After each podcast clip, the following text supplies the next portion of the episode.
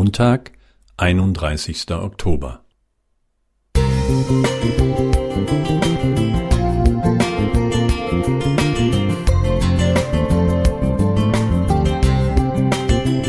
Ein kleiner Lichtblick für den Tag.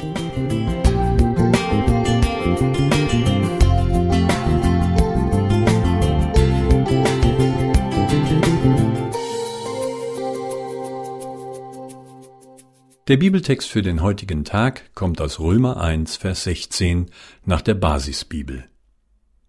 Denn ich schäme mich nicht für die gute Nachricht. Sie ist eine Kraft Gottes, die jeden rettet, der glaubt. An erster Stelle die Juden, dann auch die Griechen. Im Jahre 1512 erkannte Luther im Turm des Wittenberger Klosters, dass der Mensch allein durch den Glauben gerecht wird. Das drängte ihn zur Reformation. Er vertrat es öffentlich mit seinen 95 Thesen und verteidigte sie auf dem Reichstag zu Worms vor Papst und Kaiser.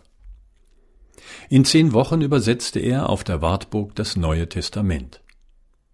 Luther schuf auch geistliche Lieder. Darin und in seinen vielen Schriften und Streitgesprächen vertrat er unermüdlich, der Mensch wird allein durch den Glauben vor Gott gerecht. Luther hat die Bedeutung des Evangeliums in den vier Soli allein zusammengefasst. Drei sind Geschenke Gottes an uns. Gnade, sein Wort und Christus. Uns bleibt allein der Glaube. Traf dieser große Theologe immer die richtigen Entscheidungen? Leider nicht. Als der Bauernaufstand im Münsterland gegen ihre Landesherren zu kriegerischen Auseinandersetzungen führte, verfluchte Luther die Bauern und riet den Fürsten, den Aufstand mit Gewalt niederzuschlagen. 1523 gab Luther in seiner Schrift von den Juden und ihren Lügen den deutschen Landesherrschern schreckliche Ratschläge, wie sie mit den Juden umgehen sollten ihre Synagogen und Wohnhäuser verbrennen, den Talmud und Gebetsbücher einziehen, ihr Vermögen konfiszieren, sie aus dem Land vertreiben, weil sie das Christentum beschimpft haben.